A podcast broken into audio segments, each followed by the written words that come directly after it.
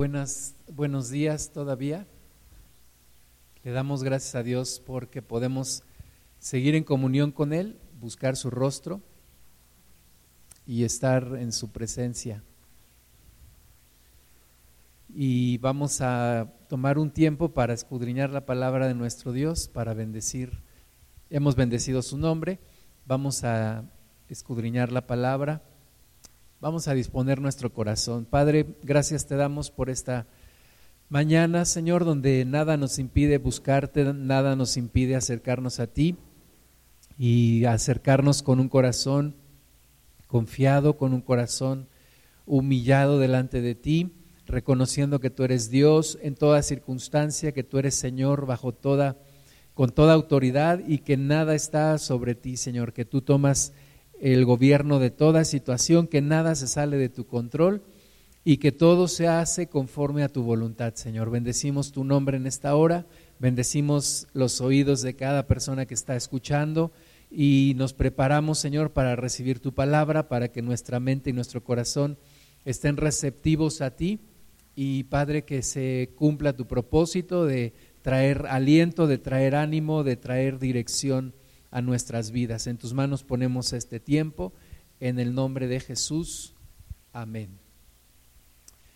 Pues vamos a la Biblia, vamos al, al Evangelio según Mateo, en el capítulo 24, versículos del 3 al 8, Mateo 24, del 3 al 8, el Señor Jesús dio varias veces señales, o habló de las señales más bien que habrían de suceder antes de su venida. Jesús prometió venir por segunda vez y los discípulos se acercaron a él y le dijeron, Mateo 24.3, dice, estando él sentado en el monte de los olivos, los discípulos se le acercaron aparte diciendo, dinos cuándo serán estas cosas y qué señal habrá de tu venida y del fin del siglo. Desde entonces es algo que nos inquieta, el saber cuándo viene el Señor Jesús y saber qué señales habrá antes de que Él venga, de, alguna manera poder saber cuándo serán los tiempos. El Señor Jesús no nos dio específicamente un tiempo en el cual Él regresaría, pero sí nos habló de algunas señales. Y entonces le preguntaron cuáles serán esas cosas y qué señal habrá de tu venida y del fin del siglo. Respondiendo Jesús les dijo, Mirad que nadie os engañe, porque vendrán muchos en mi nombre diciendo yo soy el Cristo y a muchos se engañarán. Y oiréis de guerras y de rumores de guerras, mirad que no os turbéis, porque es necesario que todo esto acontezca, pero aún no es el fin. Entonces aquí nos da dos señales, una que habrán de venir muchos profetas falsos, muchos que vienen aparentemente en el nombre de Jesús, pero que realmente eh, son falsos profetas, y la otra también que habrá guerras y rumores de guerras y que se levantará nación contra nación, pero dice, aún no es el fin, porque se levantará nación contra nación y reino contra reino, y habrá pestes y hambres y terremotos en diferentes lugares, y todo esto será principio de dolores. Entonces, dentro de las cosas que el Señor Jesús nos dice que habrían de suceder como señales antes de que Él venga, están las pestes, están las enfermedades. Eh, entendemos como una peste algo que es mortífero, algo, una enfermedad que se transmite, una enfermedad que, que, no, que no, se controla y que transmite eh, también miedo a las personas y que se disemina a través de la población y que causa mortandad. Y el Señor Jesús habló de esas pestes. Ahora, desde ya hace algunos años, en este tiempo posmoderno, eh, se preveía que, que, habrían de venir algunas pandemias. Desde al menos alrededor de hace 20 o 30 años, el mundo ya hablaba de que esto podría suceder, pero el Señor Jesús desde hace dos mil años nos aseguró que vendrían pestes, que vendrían hambres y terremotos en diferentes lugares, pero dice que todo esto será apenas principio de dolores, que, que no viene el fin todavía. Entonces, como, como iglesia de Dios tenemos que estar preparados, este, estar eh, sin ser sorprendidos por todo esto que estamos viviendo. Tenemos que saber que es parte de lo que Jesús prometió y es parte de lo que se habría de cumplir y que nuestros ojos hoy lo están viviendo. ¿Verdad? Es como que todo cambió mucho de una semana para acá y no nos imaginábamos que, íbamos a tener que resguardarnos en casa, que íbamos a tener que algunos dejar de, ir a trabajar para, para trabajar desde sus casas, otros pues sí están teniendo que trabajar aún a pesar de la contingencia porque sus trabajos lo requieren, pero las cosas han cambiado mucho. Lo que no debe de sorprendernos es que esto sucedía o esto sucedió y sucederá porque Jesús lo prometió. Habrá pestes antes de su venida. Versículo 9 de Mateo 24. Entonces os entregarán a tribulación y os matarán y seréis aborrecidos de todas las gentes por causa de mi nombre. Muchos tropezarán entonces y se entregarán unos a otros y unos a otros se aborrecerán. Y muchos falsos profetas se levantarán y engañarán a muchos, y por haberse multiplicado la maldad, el amor de muchos se enfriará. Hasta que no lo vives es hasta que realmente sabes lo que pasará en tu corazón. Muchos de nosotros decíamos, sí, yo estoy preparado para cualquier cosa que venga, pero ahora nos agarra tal vez la angustia, la incertidumbre, pensar cuánto va a durar esto, eh, hasta cuándo va a pasar, hasta dónde va a afectar, cuánta gente va a morir, cuántos días voy a tener que estar en mi casa, qué va a pasar con mi trabajo. Verán, muchas cosas se vienen a la mente que nos causan temor, que nos causan incertidumbre. Y Jesús dijo que por esto y por la maldad de, de estos días, el amor de muchos se enfriará. Incluso cuando llegue la tribulación, cuando llegue la persecución, dice Jesús que unos se entregarán a otros y que muchos tropezarán. Entonces, yo creo que es una prueba, yo creo que es un adelanto de lo que vamos a estar viviendo más adelante para saber nuestro corazón qué tan fuerte está, para saber nuestra fe qué tan firme está en el Señor, para ver cómo vamos a reaccionar ante todo esto que se nos viene, porque solamente es principio de dolores.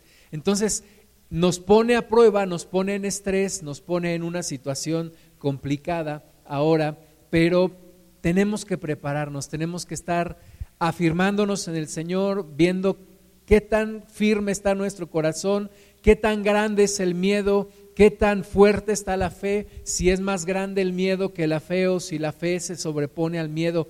Tenemos que estar preparados para todo lo que venga, tenemos que fortalecernos en el Señor. Una cosa nos debe de quedar clara y es que necesitamos más de Cristo. Necesitamos afirmarnos más en Él para que no nos sigan agarrando por sorpresas los eventos de estos últimos tiempos. Versículo 13 dice más, el que persevere hasta el fin, este será salvo. Y será predicado este Evangelio del reino en todo el mundo para testimonio a todas las naciones y entonces vendrá el fin.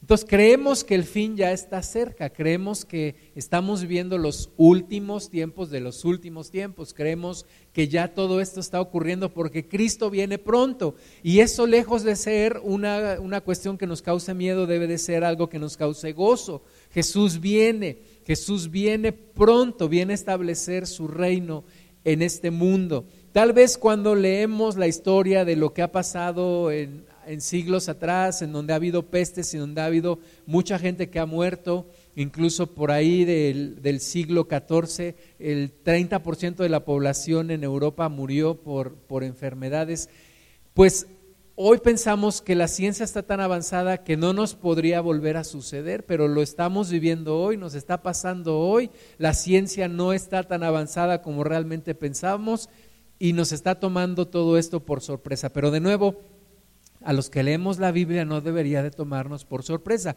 Pero Jesús no nos habla todas estas palabras para causarnos miedo, sino nos habla todas estas palabras para causarnos valentía, para animarnos, porque dice que el que persevere hasta el fin, este será salvo.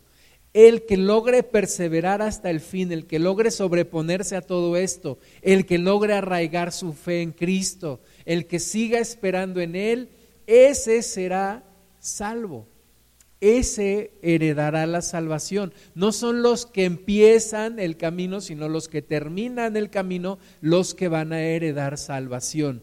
Y luego nos da en el libro de Lucas capítulo 21, versículo 19, una recomendación y una clave y algo que debemos atesorar en nuestro corazón. Jesús dijo en Lucas 21, 19, con vuestra paciencia ganaréis vuestras almas.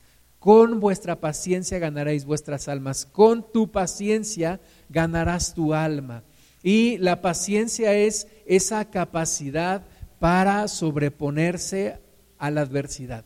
Es esa capacidad para esperar ante la adversidad de una manera en la cual no nos inquietamos, de una manera en la cual no nos desanimamos, no nos decaemos, sino que seguimos adelante. La paciencia es resistir en los tiempos de adversidad y esperar en el Señor sin que nuestra alma se mueva, sin que nuestra alma se inquiete. La Biblia dice que nuestro Dios es ancla de nuestra alma el Evangelio es nuestra esperanza, las buenas nuevas de salvación son nuestro refugio y nosotros tenemos que esperar con paciencia. Entonces cuando Jesús dice que nuestra paciencia nos hará ganar nuestra alma, está hablando de permanecer en Él, permanecer en la fe, permanecer en Cristo, estar acallado en Él, estar firmes en Él.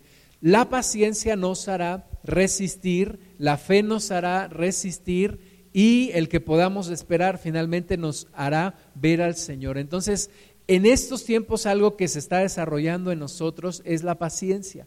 La paciencia desde ver que no podemos hacer lo que hacíamos hace unos días, la paciencia por estar esperando en el Señor su respuesta, estar buscando su rostro y saber que Él va a intervenir y que algo bueno va a suceder y que algo bueno va a salir de todo esto. La paciencia se desarrolla en medio de las pruebas. La paciencia se desarrolla en medio de la adversidad. Cuando todo va bien, mi paciencia no es probada, pero cuando hay adversidad, entonces es cuando tengo que resistir ante la adversidad y permanecer firme, anclado en el Señor, en sus promesas, volteando mi rostro hacia Dios y esperando en Él. Santiago capítulo 1 versículo 2 dice, hermanos míos, tened por sumo gozo cuando os halléis en diversas pruebas. Entonces, aunque ahora es un tiempo difícil, realmente tenemos que estar gozosos, tenemos que estar agradecidos con Dios porque es algo que nos está fortaleciendo. Esto que estamos viviendo hoy a nivel mundial fortalece a la iglesia, fortalece la fe, fortalece la paciencia. No es cómodo, no es bonito, pero es algo que nos fortalece y que nos va a permitir salir aún mejor de todo esto.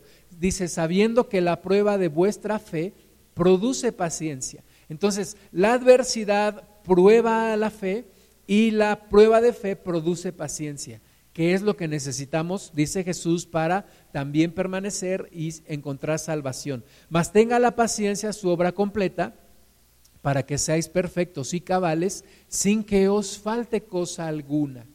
Aquel que dice, no, yo ya voy a salir como si nada, yo ya voy a hacer las cosas como antes, a mí no me importa lo que está pasando, eh, quiere decir que su paciencia no resistió porque está haciendo lo que él quiere o lo que ella quiere y no está aguardando a las cosas que las autoridades nos dicen y esperando la respuesta de Dios. Nuestra paciencia está siendo formada porque nuestra fe está siendo probada y nuestra fe está siendo probada porque estamos viviendo en una adversidad.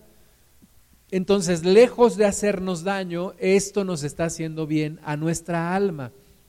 Es algo que Dios está permitiendo que pase para que nuestra alma sea fortalecida, para que nuestra fe sea desarrollada y para que podamos ser aún más fuertes en el Señor. Nuestro interior se va fortaleciendo, aunque tal vez no es cómodo, no es bonito, no es agradable lo que estamos viviendo, pero es algo que si nos arraigamos en el Señor va a producir algo bueno, un fruto bueno. Dice Santiago que la paciencia tenga su obra completa, no te salgas del proceso no violentes el proceso, no digas, no te rebeles contra Dios y digas yo voy a hacer ya lo que yo quiera, no, no digas yo ya mejor no voy a seguir a Cristo, no, deja que la prueba termine su proceso y deja que haya un fruto bueno en tu vida. Ahora, ¿cómo puedo enfrentar la adversidad? Hay dos cosas que hay que hacer.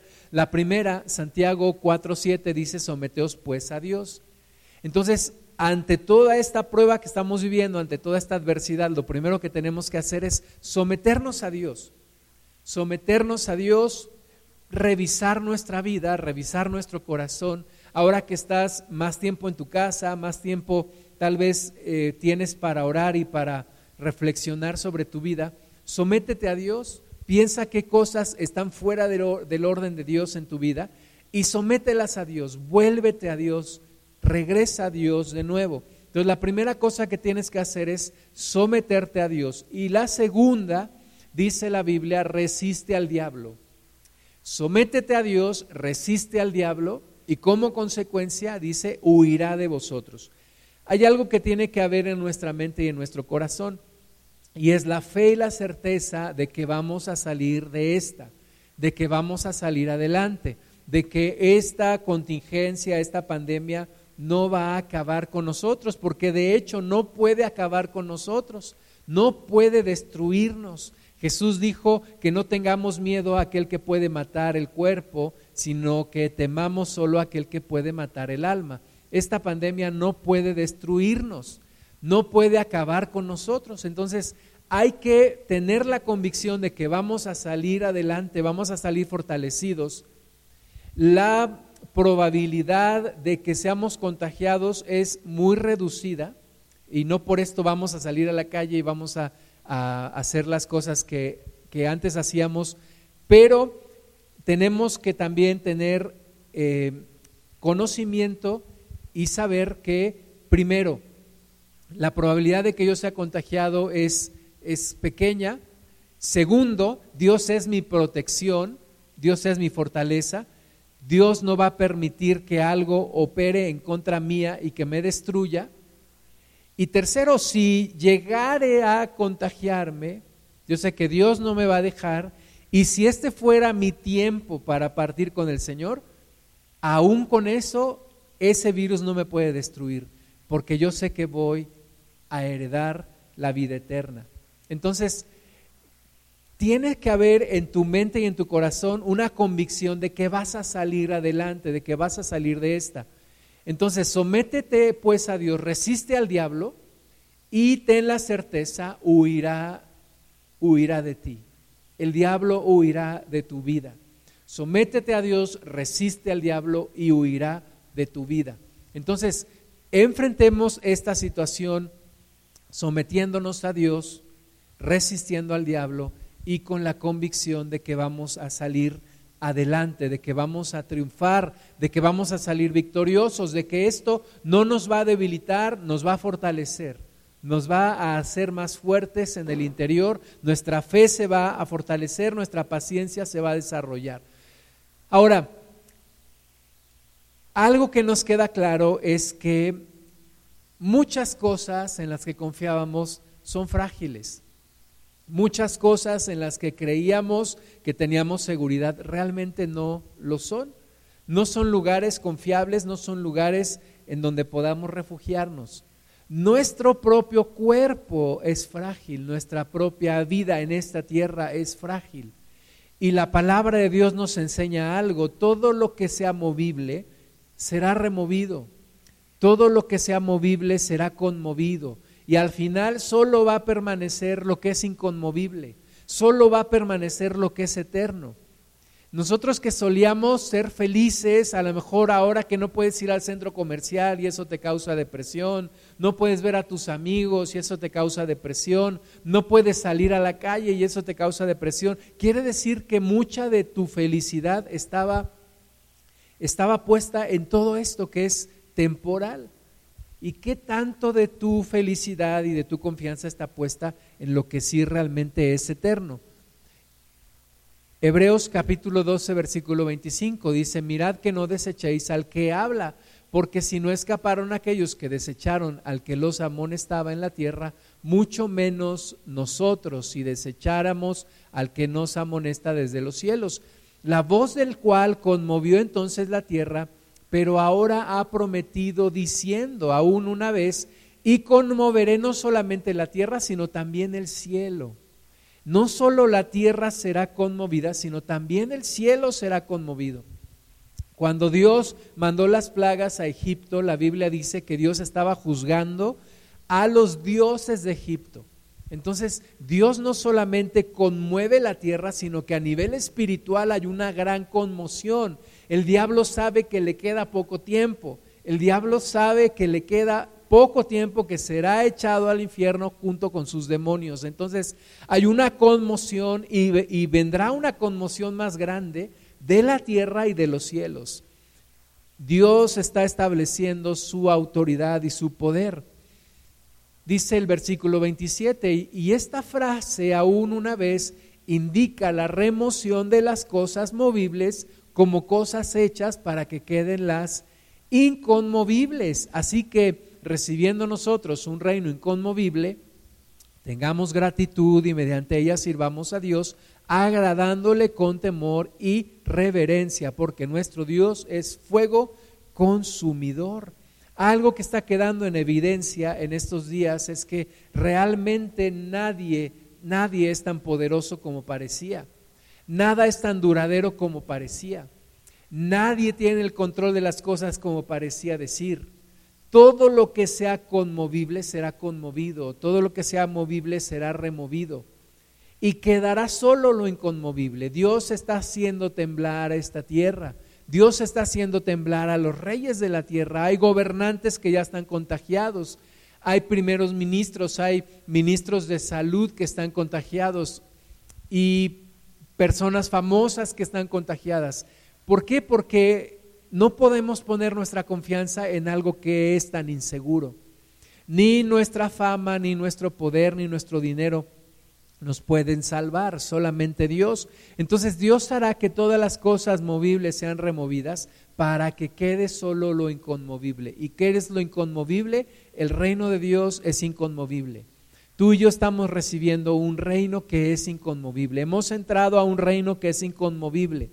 Y hoy en día, más que nunca, tenemos que estar arraigados a ese reino, tenemos que estar pegados a Dios, tenemos que estar fortalecidos en el Señor. Colosenses 3, del 1 al 4, dice, si pues habéis resucitado con Cristo, buscad las cosas de arriba, donde está Cristo sentado a la diestra de Dios, poned la mira en las cosas de arriba, no en las de la tierra. Entonces, de nuevo, toda esta, esta situación nos hace pensar qué tanto estábamos buscando las cosas de la tierra y qué tanto estábamos buscando las cosas del cielo qué tanto estamos arraigados a las cosas de esta tierra y qué tanto a las cosas del cielo. Cuando tenemos una amenaza de muerte, ahí es donde se prueba nuestra fe. Ahí es donde se prueba el saber si estamos arraigados en el Señor o no. Si realmente puedo decir, como dice el Salmo 23, Jehová es mi pastor, nada me faltará. Y como dice también, que aunque anduviera en valle de sombra de muerte, no temeré mal alguno, porque Él estará conmigo. Lo que estamos pasando ahora es un valle de sombra de muerte. No estamos enfrentando la muerte en sí, pero sí una sombra de muerte, una amenaza que nos dice que tal vez podemos morir prontamente, pero es solamente una sombra de muerte. Entonces podemos decir, como dice el Salmo 23, aunque ande en valle de sombra de muerte, no temeré mal alguno porque tú estarás conmigo. Entonces, ¿Qué tanto estoy arraigado a estas verdades espirituales y qué tanto hoy me está conmoviendo toda esta situación? el llamado es a regresar a Dios. El llamado es a buscarlo más a Él. El llamado es a pasar más tiempos con Dios y arraigarnos en su fe y en sus promesas. Versículo 3 dice, porque habéis muerto y vuestra vida está escondida con Cristo en Dios. Cuando Cristo vuestra vida se manifieste, entonces vosotros también seréis manifestados con Él en gloria. Un día se manifestará completamente la gloria de Dios en nuestra vida y ese día será el día de nuestra completa redención. Entonces, ante la crisis que estamos viviendo no hay que perder la fe y la esperanza. No dejemos que esto nos haga temblar, no dejemos que esto nos haga tener pánico, no dejemos que esto nos aleje de nuestras promesas de Dios. Dios sigue siendo Dios, Dios es Dios en estas circunstancias, Dios no ha dejado de ser Dios, Dios no está nervioso por esta pandemia, Dios no está alterado por esta pandemia, Dios no lo agarra por sorpresa. Dios sigue estando sobre todas las cosas, Dios sigue gobernando sobre el mundo. Entonces hay que afirmarnos en Él. Algunos consejos prácticos que nos da la Biblia. Primero, en Proverbios 22, 3, dice que el avisado ve el mal y se esconde, mas los simples pasan y reciben el daño. ¿Verdad? Ya se ha dicho mucho hasta el cansancio que algunos países no hicieron caso de las recomendaciones de las autoridades y por eso el virus se esparció tanto y por eso hay tanta gente contagiada, porque mucha gente no hizo caso de las recomendaciones. Entonces, el avisado, que también podríamos decir el abusado, el que es listo, ve el mal y se esconde. Entonces, hoy en día es tiempo de tomar precauciones, de tomar algunas eh, cambiar algunos hábitos de nuestra vida y obedecer lo que las autoridades nuestras nos están diciendo, porque esas autoridades no olvidemos que son puestas por Dios, más los simples pasan y reciben el daño. ¿Quiénes son tal vez los que han recibido el daño? Mucha de la gente que ha sido contagiada tal vez fue, fue gente que no hizo caso a las indicaciones. Tal vez algunos otros no se dieron cuenta, no sabían, pero algunos otros actuaron con negligencia o dijeron, esto no, no es cierto y yo voy a hacer lo que simplemente siempre estoy acostumbrado a hacer. Entonces, tomemos precauciones, seamos prudentes, actuemos con prudencia. Proverbios 13, 16 dice, todo hombre prudente procede con sabiduría mas el necio manifestará necedad. Entonces hay que proceder con sabiduría, hay que conocer las cosas, hay que saber eh, a lo que nos estamos enfrentando, hay que arraigarnos en la palabra de Dios y hay que actuar con sabiduría, hay que pedirle dirección a Dios, no simplemente decir, ah, pues yo voy a hacer todo lo que estoy acostumbrado a hacer, a mí esto no me espanta. Vimos algunas fotos del fin de semana pasado que hubo un concierto en la Ciudad de México y había unas, unas personas que sacaban ahí unas groserías y diciendo a nosotros el virus no nos hace nada, ¿verdad? Poniendo ahí algunas groserías. Esa es una actitud, como dice aquí, de una persona necia. El necio manifestará su necedad, pero el sabio manifestará la sabiduría de Dios. Entonces, la Biblia dice también que, que no andemos como los insensatos, sino como sabios y entendidos de las cosas de Dios. Tenemos que actuar con prudencia ante todo esto. ¿Por qué el día de hoy decidimos, eh, guiados por el Señor, a no tener una reunión aquí, aunque no somos muchas personas, ¿verdad? Porque hoy en día es obligatorio que no se hagan reuniones, pero de más de mil personas. Bien pudimos haber dicho, pues somos menos de mil, podemos tener una reunión. Pero ¿por qué estamos tomando estas medidas? Pues para también ayudar, animar a otras personas a que tengan cuidado, a que sean prudentes. No queremos muchas muertes en nuestro país, no estamos preparados para tener una contingencia médica, no queremos que se saturen los lugares de donde se imparte salud como las clínicas o los hospitales. No queremos que haya muchos muertos en nuestra nación. Entonces, actuemos con prudencia, actuemos con sabiduría. Proverbios 14, 15. El simple todo lo cree, mas el avisado mira bien sus pasos. Entonces, tampoco creamos todo lo que se nos dice. Examinemos toda, toda noticia que llega a nosotros y actuemos con sabiduría. No creamos simplemente todo lo que se está diciendo pero sí analicemos, pesemos las opiniones y entonces actuemos con sabiduría. Pero la parte, la parte espiritual es la que más, eh, la, que, la que más tenemos que ahora enfatizar, el acercarnos a Dios. Tenemos que ver más allá de esta contingencia. Tenemos que, nuestros ojos tienen que ver no solamente el por qué, sino el para qué y qué podría suceder después de esto. Y ¿Y para qué Dios está permitiendo todo esto? Primero, Romanos 8, 37 al 39, dice, antes en todas estas cosas somos más que vencedores por medio de aquel que nos amó. Recordemos quiénes somos, que esta situación no nos quite nuestra identidad. Somos más que vencedores. Ante toda esta situación somos más que vencedores. Vamos a salir vencedores una vez más. Sí vamos a pasar por la prueba, pero vamos a salir en victoria. No hay forma en la que no salgamos en victoria, no hay forma en la que no salgamos más que vencedores ante esta situación. Por lo cual, dice la Biblia, estoy seguro que ni la muerte, ni la vida, ni ángeles, ni principados, ni potestades, ni lo presente, ni lo porvenir, ni lo alto, ni lo profundo, ni ninguna otra cosa creada, y ahí en, en ninguna otra cosa creada entra el coronavirus, nada, dice la palabra, nos podrá separar del amor de Dios que es en Cristo Jesús, Señor nuestro. Entonces, nada nos puede separar del amor de Dios, nada nos puede separar de la victoria. Vamos a tener victoria en todo esto, vamos a tener victoria, vamos a, ver la gloria de Dios en medio de todo esto. Seamos buenos administradores como, como lo fue José, instruido por Dios. Muy seguramente tu vida y mi vida no van a terminar en esta contingencia.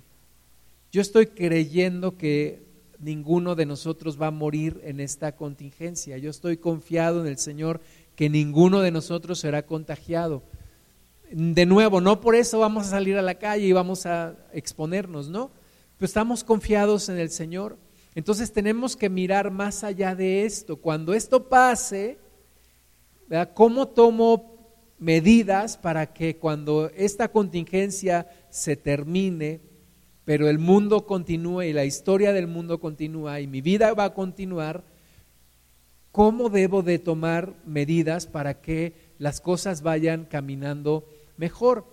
Dice Génesis 45, 4. Entonces dijo José a sus hermanos, acercaos ahora a mí, y ellos se acercaron, y él dijo, yo soy José, vuestro hermano, el que vendisteis para Egipto. Ahora pues, no os entristezcáis ni os pese de haberme vendido acá, porque para preservación de vida me envió Dios delante de vosotros.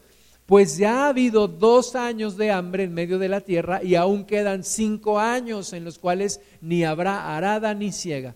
Y Dios me envió delante de vosotros para preservaros posteridad sobre la tierra y para daros vida por medio de gran liberación. Sabemos la historia, fueron siete años buenos, siete años de abundancia en Egipto, pero luego vinieron siete años de sequía, en donde pues la gente dependía 100% de la agricultura y no se podía sembrar y cosechar. Hubo una gran sequía, siete años de escasez. Y José fue instruido para administrar la riqueza de siete años y que esa riqueza de siete años alcanzara para los siete años de escasez y de sequía. Entonces, algunos están recomendando, vayan a las tiendas, compren mucha comida para...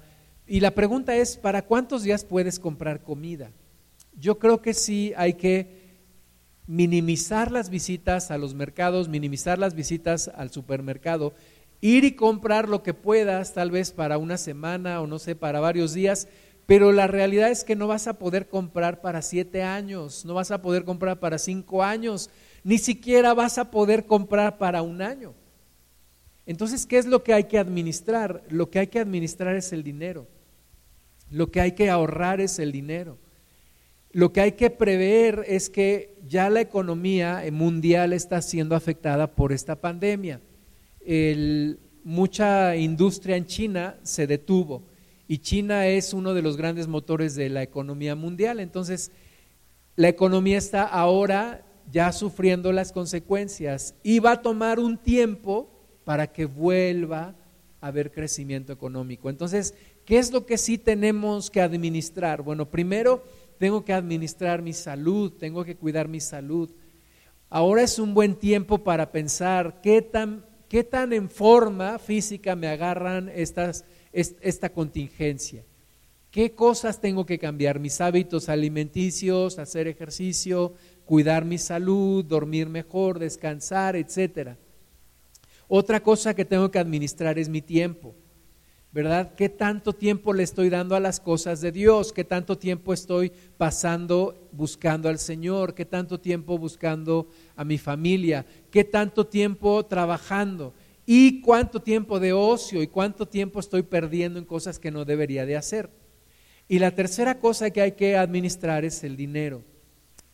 Ahora hay que detener gastos que no son necesarios, hay que detener fugas, hay que administrarse correctamente, hay que seguir eh, siendo fieles con el Señor en nuestros diezmos y ofrendas y hay que cuidar de tapar toda fuga que esté en nuestra vida. No son tiempos para despilfarrar, son tiempos también para cuidar tu trabajo, para cuidar tus clientes, que Dios te dé sabiduría, cómo puedes también salir adelante en, esta situación y que Dios bendiga tu economía. Es algo que vamos a estar orando también, que no falte la bendición de Dios, que no falte la provisión de Dios, que nadie se quede sin trabajo y que podamos salir adelante de todo esto. Eh, José le dijo a sus hermanos, faltan todavía cinco años de escasez. Ahora, no estoy diciendo yo que van a venir cinco años de escasez, simplemente tengamos conciencia de que viene un tiempo difícil. No sabemos si será un año o unos días o unos meses, no sabemos, pero sí estemos preparados para eso. Y ha circulado en esta semana un versículo en Isaías 26, 20, que dice, anda pueblo mío, entra en tus aposentos, cierra tras ti tus puertas, escóndete un poquito por un momento en tanto que pasa la indignación. Eh, tenemos que ser testimonio de fe tenemos que ser testimonio de obediencia a las autoridades y por eso de nuevo no estamos teniendo reuniones presenciales y tenemos sobre todo que guardarnos y buscar el rostro de Dios. Si vas a estar en tu casa estos días, no te pongas a ver serie tras serie. Ponte a orar, ponte a leer la palabra de Dios, ponte a buscar el rostro de Dios. Es lo que más se requiere hoy en día estar orando, estar buscando el rostro de Dios. El Señor le dice aquí al pueblo, entra en tus aposentos, escóndete un poquito, pero no dice métete a Netflix y ponte a ver las series de Amazon y todo eso. No, métete en tu aposento y busca el rostro de Dios. Me recuerda la historia de aquella viuda que estando en una situación de escasez y de sequía, el profeta le manda a encerrarse junto con sus hijos en su casa y ahí empezó a fluir el aceite. Entonces, cierra tu puerta, métete en tu aposento, ponte a orar, ponte a buscar el rostro de Dios, intensifiquemos las oraciones, intercedamos por los que están contagiados, oremos poniendo vallados alrededor de nuestra nación, oremos por otros países como Italia, como China, como el mismo Estados Unidos, como España, que están teniendo una situación incontrolable. Oremos por ellos. Entonces, aprovechemos este tiempo para buscar el rostro de Dios. Los malos tiempos para el mundo pueden ser buenos tiempos para la iglesia. Recuerda que en México, por ejemplo, después del sismo de 1985, vino un avivamiento a nuestra nación, mucha gente se acercó a Dios, mucha gente, y fue en esos años que la iglesia creció mucho, porque muchos, muchos reconocieron que estaban alejados de Dios y se acercaron al Señor. Entonces, oremos que estos malos tiempos para el mundo sean buenos tiempos para la iglesia. No en el sentido de que nos vamos a alegrar de la, de la de la destrucción del mundo, no, sino en el sentido de que en estos tiempos mucha gente se ha movida a acercarse a Dios, a buscar al Señor. Segunda, segundo de Crónicas 7:14 dice, si se humillare mi pueblo sobre el cual mi nombre es invocado, y oraren y buscaren mi rostro y se convirtieren de sus malos caminos, entonces yo oiré desde los cielos y perdonaré sus pecados y sanaré su tierra. Yo sé que es un versículo que nos han puesto en redes sociales, que lo hemos leído una y otra vez, pero ¿cuántos hemos hecho lo que dice el versículo? Humillarnos delante de Dios, examinar nuestros caminos, reconocer nuestros pecados delante de Dios y clamar porque Dios traiga sanidad a esta tierra. Este es el tiempo de la iglesia. Esto es lo que tú y yo podemos hacer ahora. Tal vez nuestra labor no será vista por el mundo, ¿verdad? Porque vamos a estar en nuestras casas orando, humillándonos delante de Dios, pero nuestra acción será vista por el cielo y Dios actuará. Dios promete que si el pueblo hace todo esto, Dios va a perdonar y Dios va a sanar la tierra. Tenemos que reconocer que hoy en día hay muchas cosas que el mundo hace que están en contra de la voluntad de Dios. Hay una gran cantidad de abortos, hay una gran cantidad de violencia, homicidios, etcétera. Tenemos que pedirle perdón a Dios por todo esto, porque todo esto ha maldecido la tierra, todo esto causa muerte, todo esto abre puertas para que el diablo cause estragos en la población. Romanos 8, 18 dice, por pues tengo por cierto que las aflicciones del tiempo presente no son comparables con la gloria venidera que en nosotros han de manifestarse, porque el anhelo ardiente de la creación es el aguardar la manifestación de los hijos de Dios. La creación está anhelando la manifestación de los hijos de Dios. Nos habla, en este contexto, nos habla del tiempo en el cual vamos a recibir completa redención y el reino de Dios se va a establecer en nuestras vidas completamente. Pero ahora mismo el mundo requiere la manifestación gloriosa de los hijos de Dios. ¿Cómo? En oración, buscando al rostro de Dios. Mucha gente no se acerca ahora a Dios porque no sabe cómo pero la iglesia sabe cómo acercarse a Dios, sabe cómo interceder, sabe quién sí puede detener esta pandemia. Los gobiernos no saben cómo detener la pandemia, están haciendo su mejor esfuerzo, pero todo el mundo está con temor y hay un Dios que sí puede detener todo esto. Y la manifestación de los hijos de Dios se requiere para que esto termine y para que haya un buen fruto, un buen fruto de arrepentimiento, un buen fruto para que el mundo no se obstine en su corazón en seguir haciendo lo malo, para que la gente no se obstine en su corazón de seguir en su camino equivocado, sino para que su corazón sea movido a arrepentirse, movido a arrepentimiento, movido a acercarse a Dios. Eso es lo que tenemos que orar. Oremos por una manifestación del reino de Dios. Eh, oremos para que el Señor se manifieste en medio de estos tiempos.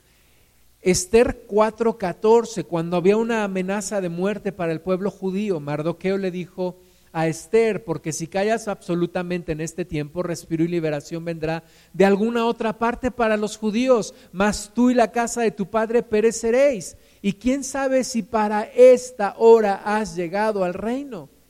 Para esta hora hemos llegado tú y yo, para interceder, para ponernos en medio de los vivos y de los muertos, como lo hizo Aarón. Corrió al altar, trajo fuego y se puso en una línea en medio de los muertos y de los vivos. Y la Biblia dice que la mortandad se detuvo. Cuando Aarón se paró entre los vivos y los muertos. Hoy es tiempo de que la iglesia se ponga a interceder más aún que estar viendo mensajes en las redes sociales y luego publicar. Está bien, hay que, hay que difundir la palabra de Dios, pero una cosa no puede faltar, la oración, la intercesión. Párate entre los vivos y entre los muertos.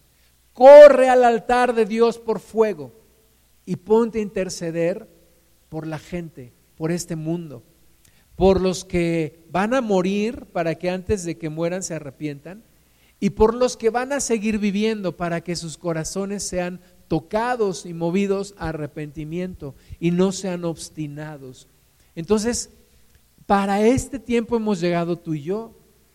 Para esta hora hemos llegado tú y yo. Conocemos aquel que dijo en Éxodo 15, 26, si oyereis atentamente la voz de Jehová tu Dios e hicieres lo recto delante de sus ojos y diereis oído a, a sus mandamientos y guardares todos sus estatutos, ninguna enfermedad de las que envía a los egipcios te enviaré a ti, porque yo soy Jehová tu sanador.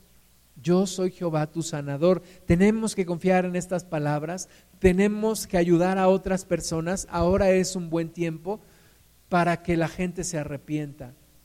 Ahora es un buen tiempo para que las personas vengan al arrepentimiento. Segunda de Corintios 6:2, porque dice, en tiempo aceptable te he oído y en día de salvación te he socorrido. He aquí ahora el tiempo aceptable, he aquí ahora el día de salvación. Muchos han criticado al presidente de nuestro país porque sacó una imagen y dijo que esa imagen le protegía. Y alguien dijo que lo está viendo como un amuleto. Y la realidad es que mucha gente de este país y de este mundo ve a Dios como alguien a quien puedo recurrir en tiempos de problemas, simplemente, pero solamente para apagar un fuego y cuando eso pase me vuelvo a alejar de Dios.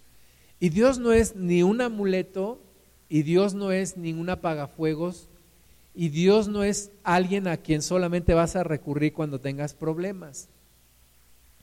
Una enseñanza que debe quedar en tu corazón y que puedes sacar provecho de esto ahora es que Dios está ahí, que Dios te creó y que Dios quiere tener una relación personal contigo.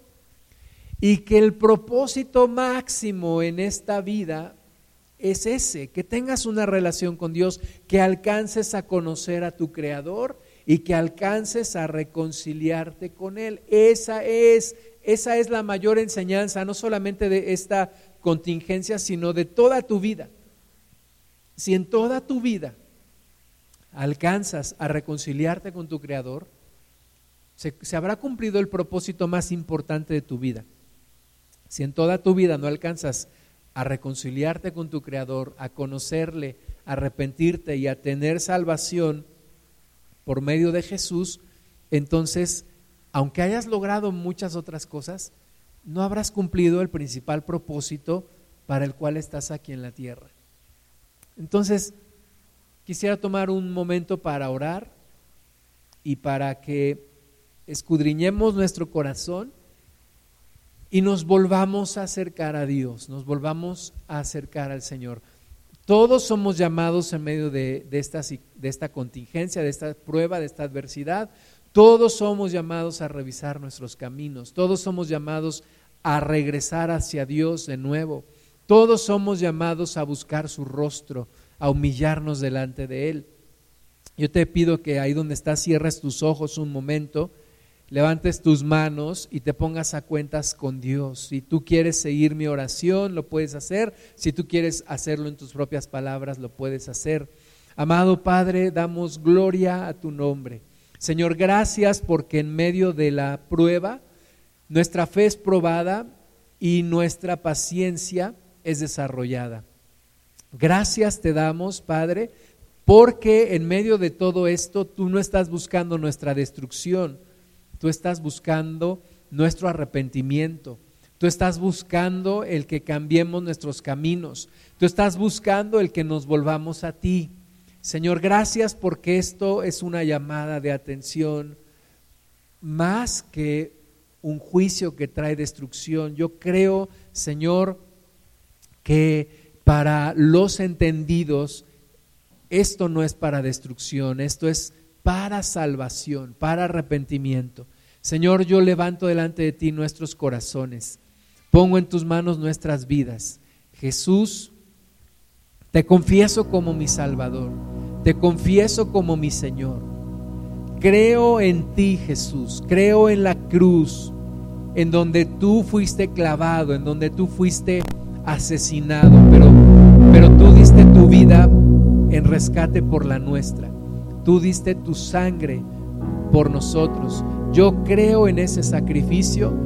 Yo me acojo a ese sacrificio. Yo me refugio en ese sacrificio. Y yo creo en la salvación por fe en Jesús. No en mis obras, sino por la fe en Jesús.